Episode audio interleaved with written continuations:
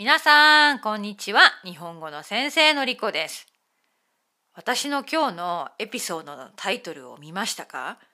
私のポッドキャストを聞かなくてもいい。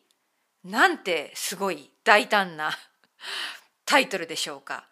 今日はこのことについて話します。私のポッドキャスト皆さんどうですか？どう思いますか？正直難しいですよね。そう思います。私のポッドキャストの内容は難しいんです。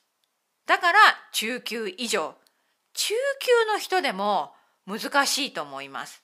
だって私は早く話すし、言葉も難しい、いろいろなトピックで話すから、知らない言葉がたくさん出てくるでしょうだから難しいよね。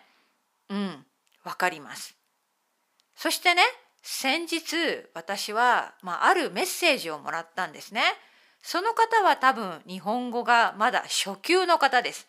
初級の方だけど私のポッドキャストを頑張って聞いてくれている。でも私の話し方が早いし全然聞いてもわからない。わからないポッドキャストを聞くのは意味がありますか？という質問、意見だったんですね。実は意味がないかなって私も思うんです。意味がない、わからないってずっと思っていたら楽しくなくなりますよね。私のポッドキャスト聞けない、楽しくない、楽しめないと思うんです。そういうネガティブな気持ちになるんだったら私は私のポッドキャストを聞かなくてもいいんですよって言いたいんですね。これは正直な気持ちです。だって今たくさんのビギナー用のポッドキャストがあるんですよ。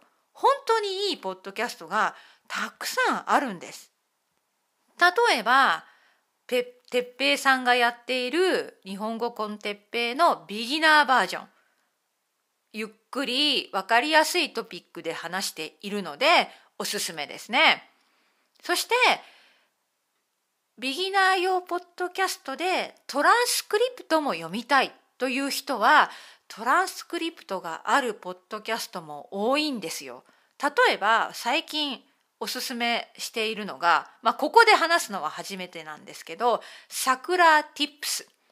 先日のあのワニカニさんの豆腐具さんのあのレビューにも紹介されていたんですけれども、桜ティップスっていうポッドキャストはビギナーさん向けにとてもいいと思います。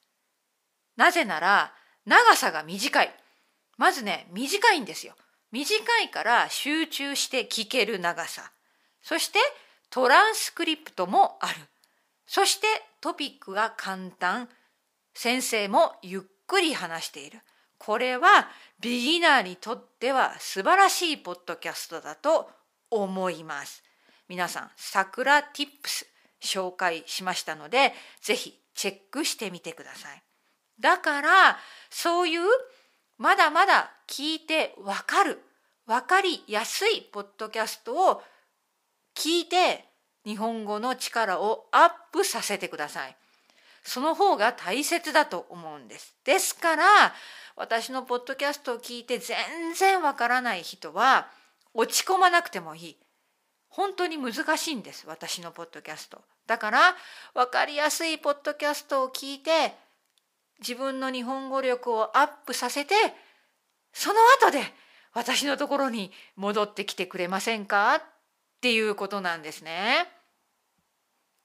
私は自分が韓国語を勉強しているからそんな気持ちがよくわかるんですね。私も難しいポッドキャスト諦めます。最後まで聞けないですね。でもドラマだったら聞き流せる。まあドラマのストーリーが楽しいからまあ韓国語を聞いて全然わからなくても楽しめて見れるんですよね。聞ける。でもポッドキャストはやっぱり自分が分かりやすいのを聞くべきだと私は最近思います。ということで今日は皆さんに言いたい。私のポッドキャスト聞かなくてもいいんですよ。何か自分が聞いてわかるものから始めてくださいということです。まあ最後にちょっと宣伝ですけれども私の YouTube ですね YouTube の、え、ビギナー用のビデオはビギナー用のために作っていますから分かりやすいと思うんです。ですから是非そっちを聞いてみてください。